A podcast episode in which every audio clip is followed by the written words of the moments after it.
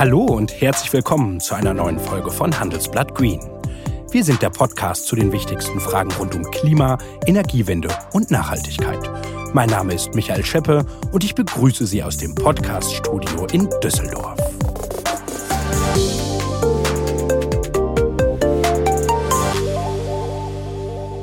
Bio oder konventionell? Diskussionen über die richtige Landwirtschaft führen in der Politik oder bei privaten Treffen regelmäßig zu Streit. Oftmals ist da aber auch viel Halbwissen dabei. Wir von Handelsblatt Green wollen heute zur Versachlichung der Debatte beitragen. Ein Fakt noch vorneweg. Die Corona-Krise hat die Nachfrage nach Bioprodukten kräftig gesteigert. Der Umsatz mit Bio-Lebensmitteln stieg 2020 um 22 Prozent auf 15 Milliarden Euro. Doch ist Bio wirklich immer besser? Und welche Vorteile hat eigentlich die konventionelle Haltung und welche Nachteile Bio? Das möchte ich heute gleich mit zwei Gästen diskutieren. Einmal mit Willi Kremer-Schillings, der den meisten von Ihnen als Bauer Willi bekannt sein dürfte. Bauer Willi hat im Bereich Landwirtschaft promoviert, war selbst Landwirt auf seinem Hof in Rommerskirchen im Rheinland und ist seit 2014 im Ruhestand oder besser im Unruhezustand, denn er nutzt die Zeit, um Bücher zu schreiben. Herr Kremer-Schillings, vielen Dank für Ihre Zeit heute und Grüße nach Rommerskirchen. Grüße nach Düsseldorf. Ebenfalls dabei ist Urs Nigli. Er ist der Schweizer Agrarwissenschaftler, Vordenker und international anerkannter Experte des biologischen Landbaus und auch als Biopapst bekannt. Urs Nigli leitete 30 Jahre lang das Forschungsinstitut für biologischen Landbau und ist seit 2020 Direktor seines eigenen Instituts für nachhaltige Ernährungs- und Landwirtschaftssysteme. Herr Nigli ist mir nun aus Frick zugeschaltet, das zwischen Basel und Zürich liegt. Hallo in die Schweiz. Ja, hallo nach Düsseldorf. Und jetzt noch ganz kurz zu den Unterschieden zwischen Biolandwirtschaft und der konventionellen Alternative. Die Ökolandwirtschaft, das wissen Sie, nutzt zum Schutz vor Schädlingen natürliche Pestizide, verwendet Düngemittel aus Kompost oder Mist und erlaubt eben nur eine begrenzte Zahl an Tieren pro Fläche. Die konventionelle Landwirtschaft setzt dagegen auf chemische Pflanzenschutzmittel, künstliche Dünger und darf auch deutlich größere Viehbestände halten. Zum Start der Diskussion heute möchte ich Ihnen beiden jeweils 30 Sekunden Zeit geben, um Ihre Position klarzumachen. Herr Kremer-Schillings, Sie führen Ihren Hof ja nach konventioneller Haltung. Warum ist konventionell die bessere Landwirtschaft? Ihre Zeit läuft. Prima. Also erstmal diese Differenzierung oder sag mal, dieser Streit zwischen Bio und konventionell gefällt mir gar nicht so sehr. Aber ein Punkt vielleicht, als ich geboren wurde, hatten wir 2,7 Milliarden Menschen auf der Erde. Heute sind es, glaube ich, 7,7. Das heißt, diese 5 Milliarden Menschen konnten wir nur ernähren, weil wir eben, wie Sie sagten, Kunstdünger und äh, Pestizide oder wie ich sage, Mineraldünger und Pflanzenschutzmittel hatten. Herr Kremer-Schillings, da haben Sie die 30 Sekunden nicht überschritten. Das ist prima. Gucken, ob Herr Nigli das auch schafft. Sie gelten ja eher als Anhänger der Biolandwirtschaft. Herr Nigli, warum ist Bio die bessere Alternative? Sie haben 30 Sekunden. Der Biolandbau hat natürlich ökologisch sehr große Vorteile. Äh, er fördert die Bodenfruchtbarkeit, er fördert vor allem die Biodiversität und er belastet die Umwelt weniger stark. Er ersetzt eigentlich Inputs, also Dünger, Pflanzenschutzmittel durch biologische Prozesse und das ist eine echte Revolution. Ja, ich freue mich, dass Sie es beide in 30 Sekunden geschafft haben. Da merkt man, dass Sie äh, Experten und keine Politiker sind.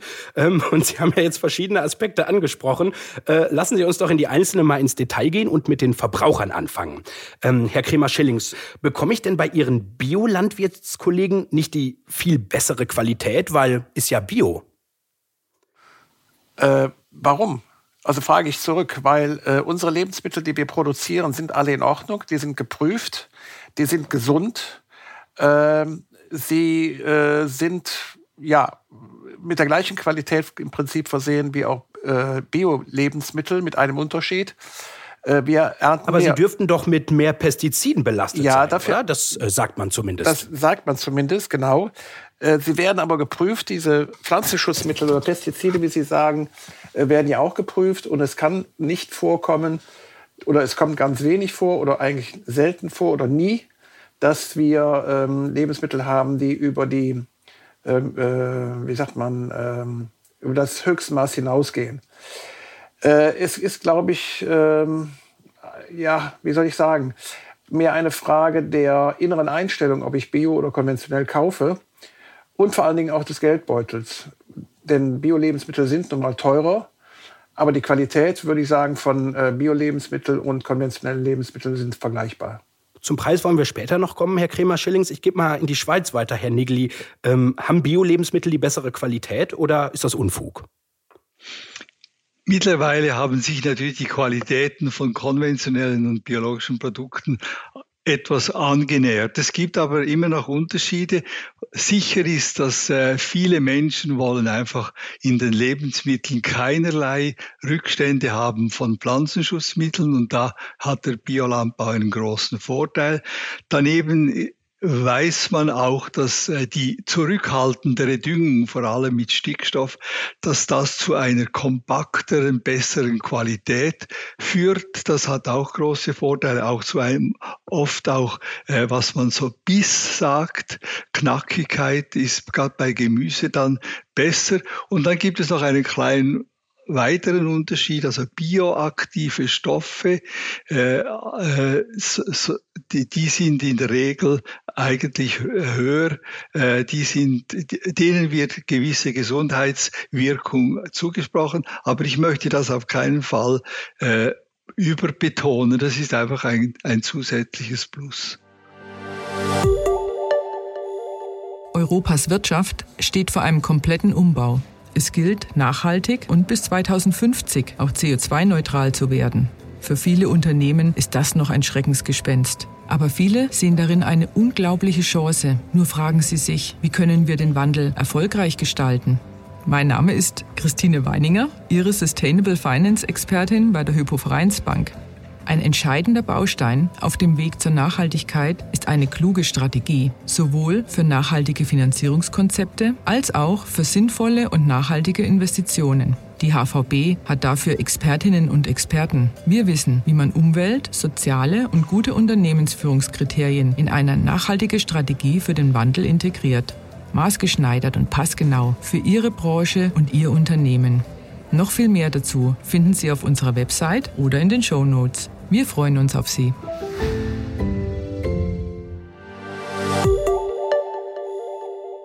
Wenn wir, Herr Nigli, auf Nährwerte, auf Vitamine äh, schauen, ähm, da denke ich jetzt an Bio, an Grün, an Gesund. Ist Bio denn wirklich gesünder, wenn ich es esse? Ähm, oder was sagt die Studienlage? Ja, da gibt es keine Studien, die wirklich große, große äh, Zahl von Menschen untersucht haben über längere Zeit. Das kann man so nicht behaupten und ich glaube es auch nicht. Es ist viel wichtiger, dass man, wie man isst, also wie man seine tägliche Diät zusammensetzt, als was man isst. Hm. Und da stimmen Sie überein, Herr Kremer-Schillings, oder gibt es Widerspruch? Äh, da möchte ich sogar ergänzen und sagen, ich trinke regelmäßig Bio-Weidemilch. Und zwar äh, sagt man ihr nach, dass da mehr Omega-3-Säuren drin sind. Das ist der Fall, aber das ist bei äh, konventionellen Kühen mit Weidehaltung im gleichen Maße der Fall. Und der äh, höhere Anteil an Omega-Säuren in der Milch äh, ist vernachlässigbar, wenn man das zum Beispiel vergleicht mit einer mit 100 Gramm Seelachs, dann habe ich ein Mehrfaches an Omega-Säuren zu mir genommen, als ich das über die Milch kann. Es ist natürlich auch ein bisschen Marketing und das ist auch erlaubt, aber man muss einfach zum Schluss mhm. sehen, ähm, dass, äh, so wie der Herr Nikle sagte, die Unterschiede in der, ähm, in der Ernährung äh, zwischen äh, konventionell und Bio marginal sind und es sehr viel mehr darauf ankommt, wie ich mich ernähre, als ob ich mich mit Bio oder konventionell ernähre. Mhm. Wenn ich jetzt durch die Supermärkte laufe, Herr Kremer-Schillings, sehe ich immer mehr von diesen Bio-Siegeln. Ähm, wollen jetzt eigentlich alle Verbraucher nur noch Bio kaufen? Was ist da Ihre Marktbeobachtung? Äh, soweit ich weiß, liegt der Marktanteil von Bio im Augenblick in Deutschland noch unter 10 Prozent. Herr Nikli macht, macht ja, bei 6,4. Genau. So, wenn ich aber weiß, wie viele Leute Grün, die Grünen wählen, dann muss ich sagen, es sind ja noch viel zu wenig Leute, die äh, sich mit Bio ernähren. Äh, und dann das nächste, was ich an Bio sehe, äh, ist sehr häufig auch importiert. Also fast äh, sehr viele Obstarten, sehr viele Gemüsearten von Bio werden importiert, ob aus Spanien Bio-Tomaten oder ob andere Produkte wie Bio-Avocado aus Chile. das, was aus Deutschland an Bioprodukten kommt, ist relativ wenig. Das muss man so sagen. Das sind vielleicht Biomöhren, Biokartoffeln. Aber ähm, sehr viel der Bioprodukte kommen eben als EU-Bio äh, in die Supermärkte. Und deshalb ist es auch dann erschwinglicher, mhm. ähm, weil es eben aus anderen Regionen zu anderen äh, Konditionen hier im Supermarkt angeboten werden kann. Als äh, deutscher Landwirt tut man sich mit Bioprodukten doch noch etwas schwerer. Mhm. Herr Nigli, der Marktanteil, wir haben es gerade gehört, 6,4 Prozent. Es ist zwar nach oben gegangen, ist aber ja noch eine Nische. Was ist Ihre Prognose für die Zukunft? Bleibt Bio beim Kunden die Nische, vielleicht auch, weil es teurer ist als, der, als die konventionellen Alternativen? Die Preise haben natürlich sehr viel zu tun mit der, äh, mit der Marktposition. Äh, wir sehen einfach seit äh, 30 Jahren, dass der, die, der Konsum laufend zunimmt. Das ist sehr positiv, weil wir auch diese Ökologisierungseffekte damit haben. Und äh, das wird nicht äh, Riesensprünge geben. Also ich nehme an, dass äh, das Wachstum, das Sie am Anfang erwähnt haben, 22 Prozent, dass das jetzt während der Pandemie so weitergehen wird und dann wird es sich vielleicht wieder verlangsamen. Aber es ist eigentlich schon möglich, dass äh, schlussendlich 15, 20, sogar 25 Prozent des Konsums öko sein könnte und das ist eine sehr gute Entwicklung. Hm, viele Verbraucher, das wissen wir auch aus Umfragen, kaufen Öko-Lebensmittel ja auch aus ethischen Gründen, auch weil sie wollen, dass es den Tieren gut geht. Ähm, dazu eine Statistik, dem Mastschwein aus ökologischer Haltung, dem stehen mindestens 1,3 Quadratmeter zu, dem Mastschwein aus der konventionellen Haltung aber nur 0,75. Da geht hier die Frage an den Landwirt, Kremer Schillings, geht es den Tieren bei den Biokollegen besser als bei den konventionellen? Äh, das ist eine ganz schwierige Frage, weil... Äh reden wir zum Beispiel über Freilandschweine. Äh, ich habe eine gute Bekannte, die ist Tierärztin und die stellt halt eben fest, dass bei den Freilandschweinen Folgendes passiert. Die Leber und die Lunge von Freilandschweinen sind ganz selten noch zu vermarkten. Die Frage, warum das so ist, die Tiere wühlen im Schlamm. Und wenn sie im Schlamm wühlen, das, was ja jeder für natürlich hält, ähm, dann mhm. infizieren sie sich halt mit Spulwürmern. Und diese Spulwürmer wandern dann in die Lunge, wandern in die Leber und führt dann dazu, dass diese äh, Leber und diese Lungen einfach nicht vermarktbar sind. Das ist bei Bioschweinen häufig auch der Fall.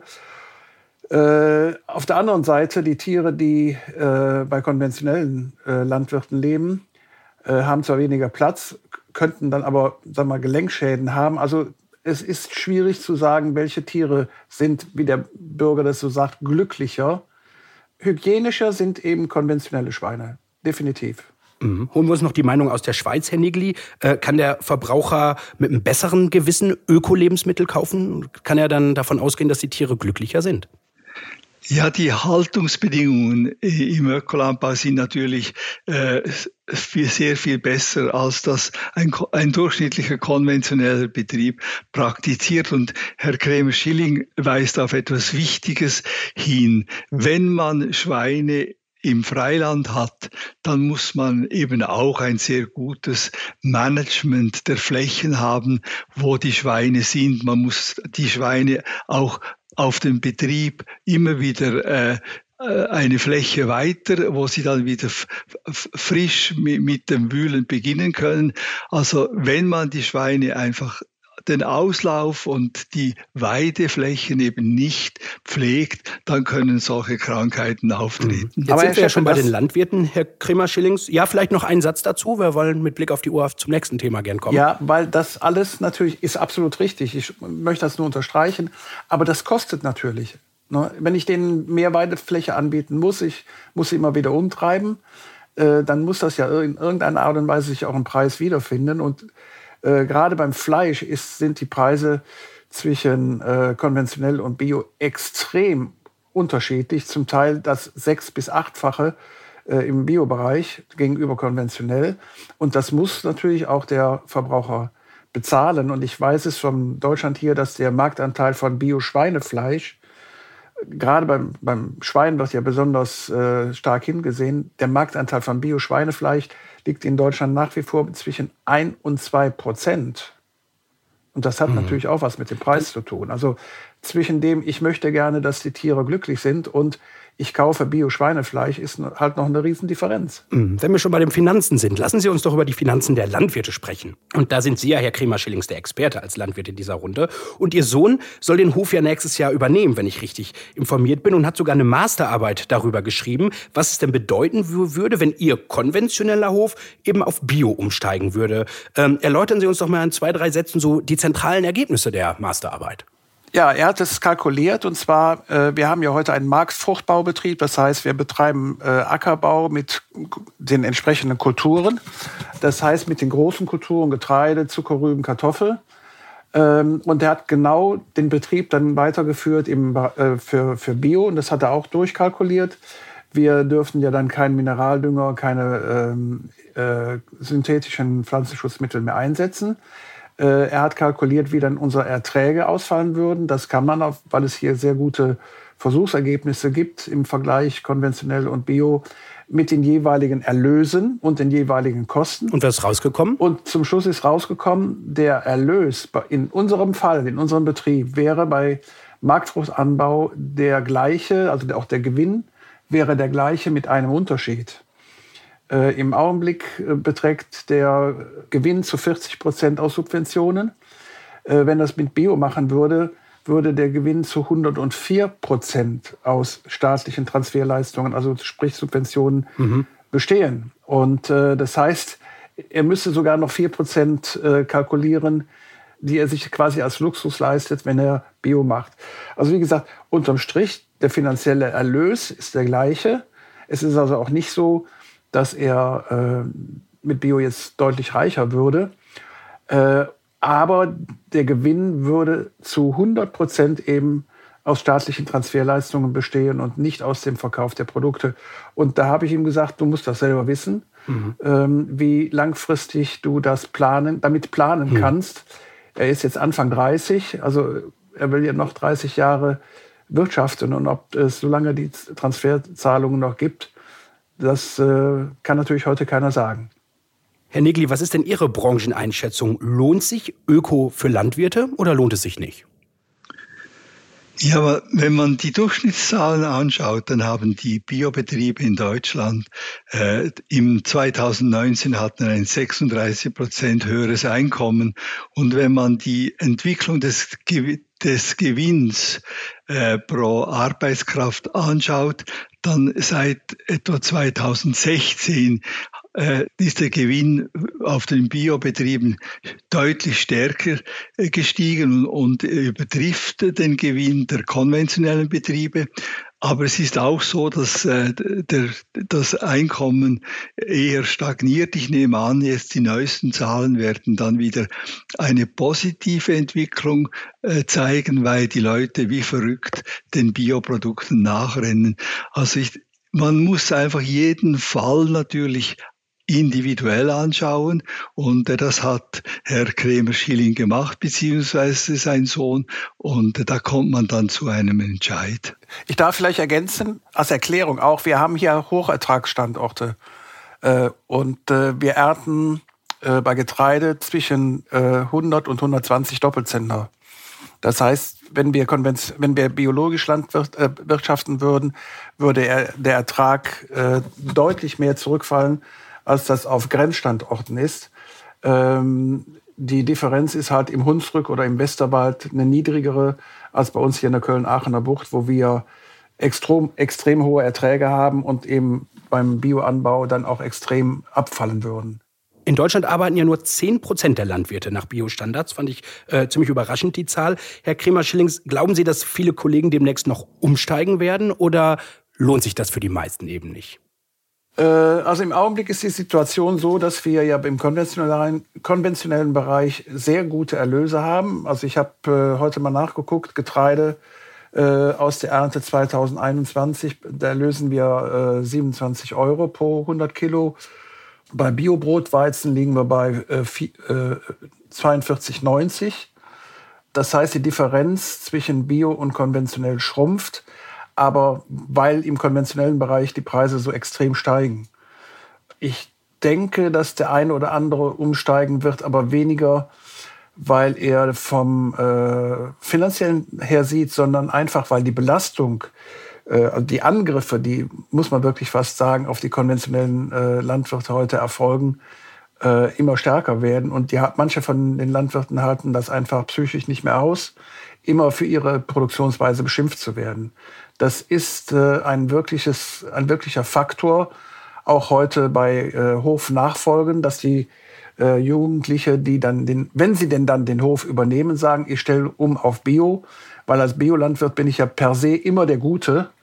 Und als konventioneller Landwirt bin ich derjenige, der sich von der Bevölkerung beschimpfen lassen muss. Mhm. Vielleicht können wir ja heute ein bisschen zur Versachlichung beitragen. Ja, hoffentlich. Ähm, und wenn Sie schon von Belastung äh, sprechen, äh, lassen Sie doch uns über die Belastung der Umwelt, über die Belastung des Klimas sprechen. Herr Nigli, ähm, verpesten die konventionellen Landwirte die Umwelt mehr als die Biokollegen oder was ist so Ihre Draufsicht aus der Schweiz? Also äh, konventionelle Landwirte könnten natürlich auch äh, sehr umweltfreundlich produzieren. Und in dem Sinne bin ich habe ich mich auch etwas verändert. Ich, man sollte nicht provozieren.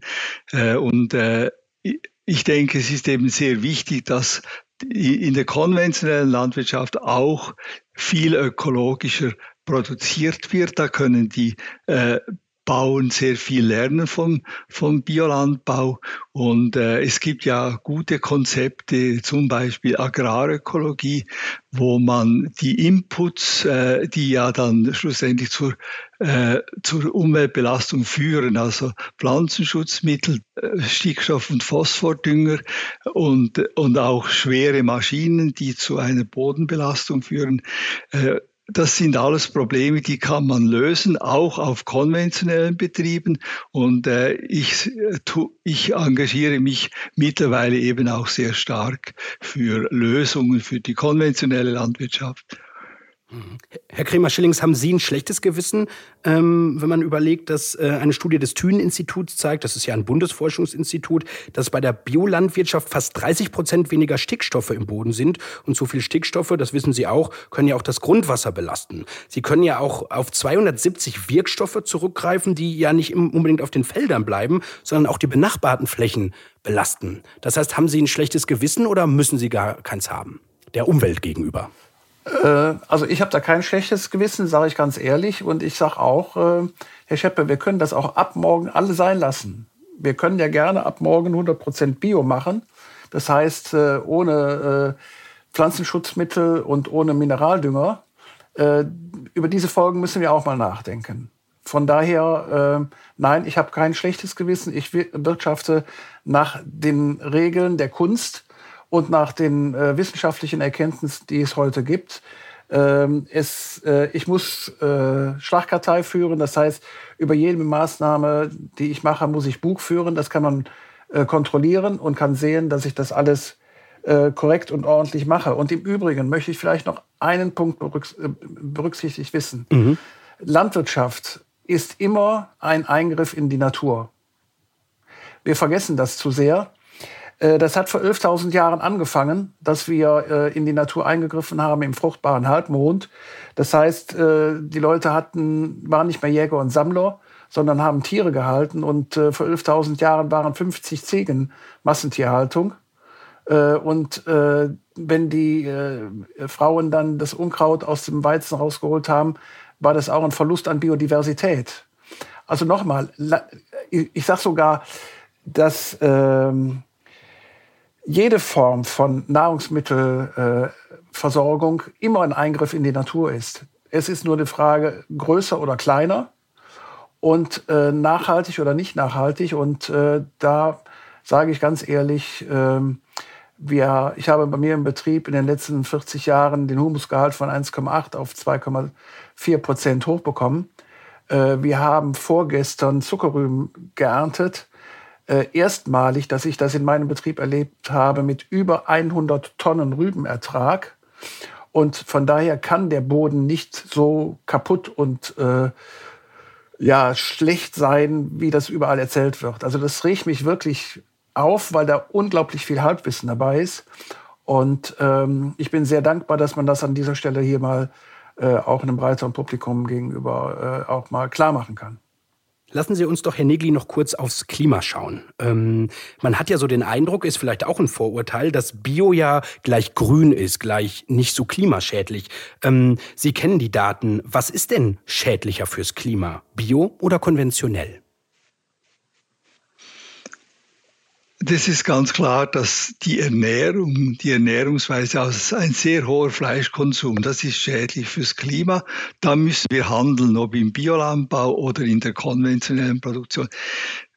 Wenn man Bio und konventionell miteinander vergleicht, da gibt's pro Fläche gibt's eine große Differenz. Da ist äh, Bio etwa 40 Prozent günstiger fürs Klima, aber weil man auf der Fläche weniger produziert, nivelliert das, sich das wieder. Also pro Tonne Lebensmittel, wenn man das global anschauen würde, würde man mit Bio eigentlich nicht sehr viel zur Klimareduktion, also zur Klimabelastungsreduktion beitragen. Hm. Also wieder ein Vorurteil geklärt, Herr Nigli, da ist Bio offenbar doch nicht unbedingt besser fürs Klima als äh, der konventionelle Anbau, wie Herrn Kremer-Schillings ihn betreibt.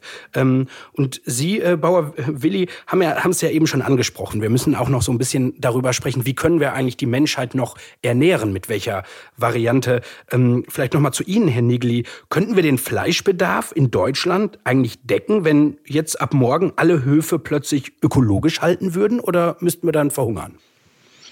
Ja, Fleischbedarf ist ja nicht äh, eine sichere Ernährung, das äh, ist ein Luxus. Ich denke, es gibt ja sehr gute Konzepte, das ist eine Ökologisierung über den Biolandbau und eine eine Kompensation durch die Ernährung, dass man den Food Waste, also die Verschwendung, um halbiert und dass man auch den Fleischkonsum mindestens halbiert. Dann hätte man eine sehr ökologische Landwirtschaft und könnte auch die ganze Menschheit damit ernähren. Es ist sehr unwahrscheinlich, dass das passieren wird, dass innerhalb von zwei, drei Generationen die Menschen sich vernünftig ernähren werden. Und deswegen äh, kann man das kann ich das mit Nein zurzeit beantworten. Wir brauchen aber auf jeden Fall einen sehr viel höheren Anteil. Ich würde schätzen, äh, weltweit 20 bis 30 Prozent Biolandbau. Momentan sind es unter zwei Prozent. Das wäre ein wesentlicher Beitrag an die Ökologisierung und würde auch die globale Ernährungssicherheit nicht gefährden. Und was wäre dann besser, wenn wir 20, 30 Prozent weltweit Öko-Biolandbau hätten?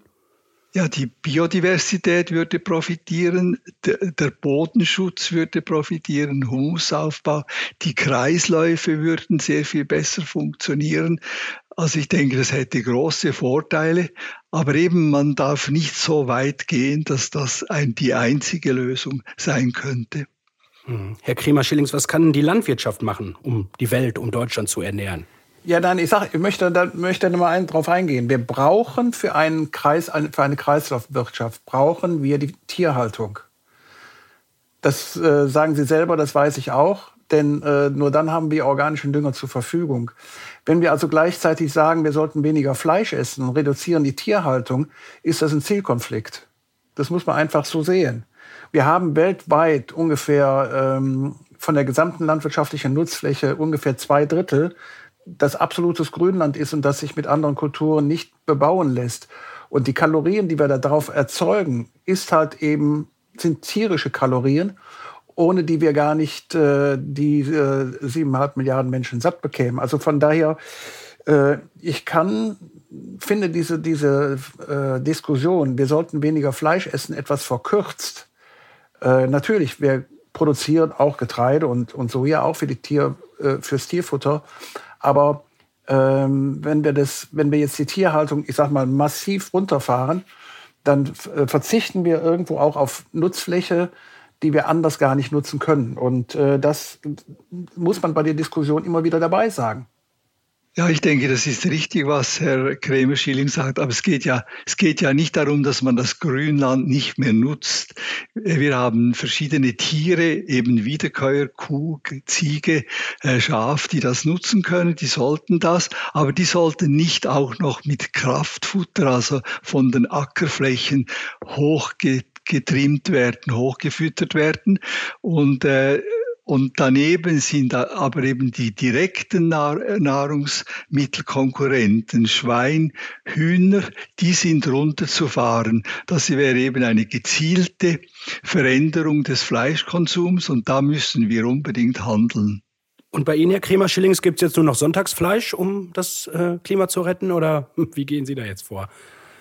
Ich sage immer witz, witzigerweise, wir essen weniger Fleisch, dafür etwas mehr Wurst. Nein, wir äh, ernähren uns nach wie vor äh, als Omnivoren mit, äh, mit dem gewohnten, für uns gewohnten äh, Anteil an Fleisch. Äh, unser Sohn ist Vegetarier, äh, das aber schon seit über 20 Jahren. Das ist auch überhaupt kein Problem. jeder soll sich so ernähren, wie er das für richtig hält.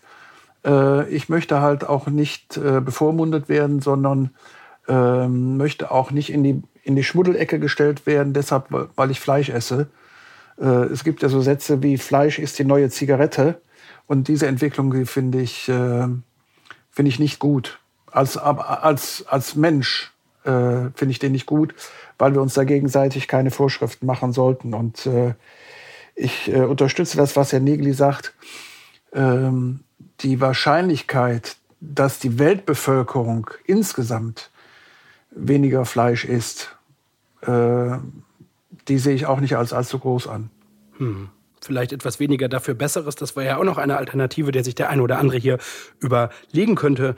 Ähm, lassen Sie uns doch am Ende vielleicht. Ja, aber Herr Scheppe, das sind wirklich, das sind wirklich so Standardsätze und Standardschlagworte.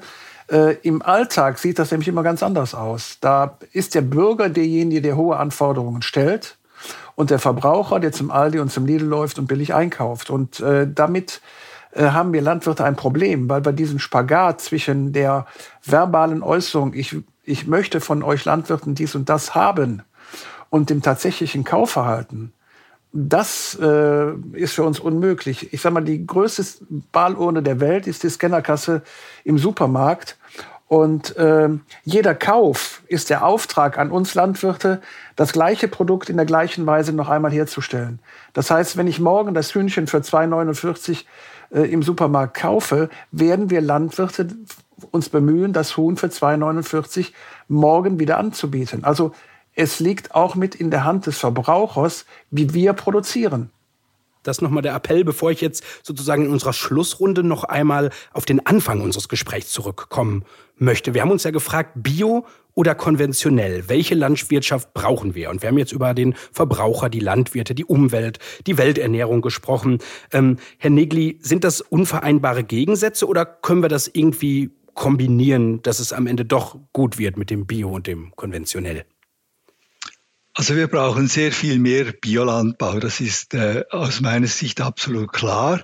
Und wir brauchen sehr viel weniger konventionelle Landwirtschaft, weil doch ökologische Probleme damit verbunden sind. Und äh, ich möchte eigentlich beliebt machen, dass man die konventionelle Landwirtschaft jetzt langsam umwandelt, indem man vom Biolandbau sehr viel lernt, alle vorbeugenden, systemorientierten Maßnahmen und das dann äh, kombiniert mit modernen Technologien, wie das zum Beispiel auch die Digitalisierung ist, wo man ja dann den Pflanzenschutzmittel, den Pestizidverbrauch dank klugen Maschinen massiv reduzieren kann. Herr Kremer-Schillings, ist das für Sie eine Möglichkeit oder äh, schwierig in der Realität umzusetzen?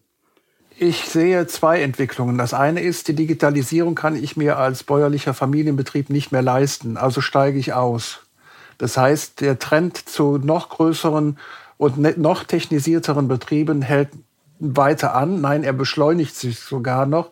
Das ist der eine Trend. Und der andere Trend ist, dass wir vielleicht äh, in zehn Jahren gar nicht mehr über Landwirtschaft reden werden, sondern über In-vitro-Fleisch, was von Amazon und von Apple kommt, oder auch von äh, Milch aus der Retochte, ähm, dass halt eben eine ganze Reihe unserer Grundnahrungsmittel möglicherweise äh, nicht mehr auf dem Feld wachsen, sondern in Fermentern. Ähm, darüber haben wir noch gar nicht gesprochen und äh, das ist eben ein dritter Trend, der dazu führt, dass die äh, Landwirtschaft hier in Westeuropa äh, in immer größere Betriebe und möglicherweise ganz aus der, äh, aus der Fläche heraus verschwinden wird. Das sind meine Befürchtungen. Sehen Sie die Gefahr auch, Herr Nigli? Ja, es wird natürlich äh, andere Lebensmittel geben. Äh, landunabhängig produzierte Lebensmittel. Das können eben Algen, das können Insekten sein, das können ganz neue Lebensmittel sein aus der Retorte. Das wird sicher ein großer Trend sein.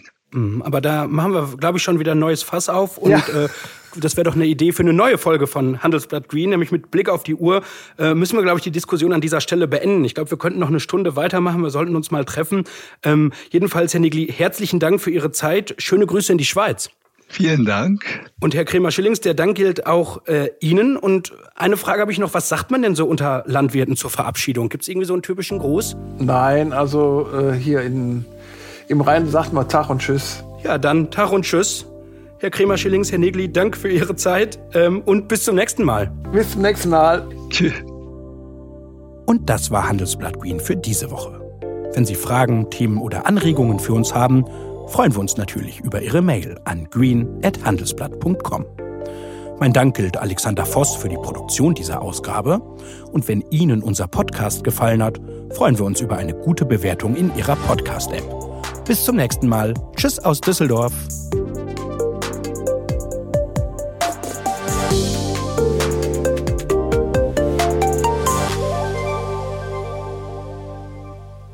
Handelsblatt Rethink Work, der Ideenpodcast rund um die neue Arbeitswelt. Wir sprechen über New Work, Leadership, Work-Life-Balance und vieles mehr. Persönlich, unterhaltsam, aufschlussreich. Handelsblatt Rethink Work finden Sie auf allen relevanten Podcast-Plattformen. Jetzt reinhören.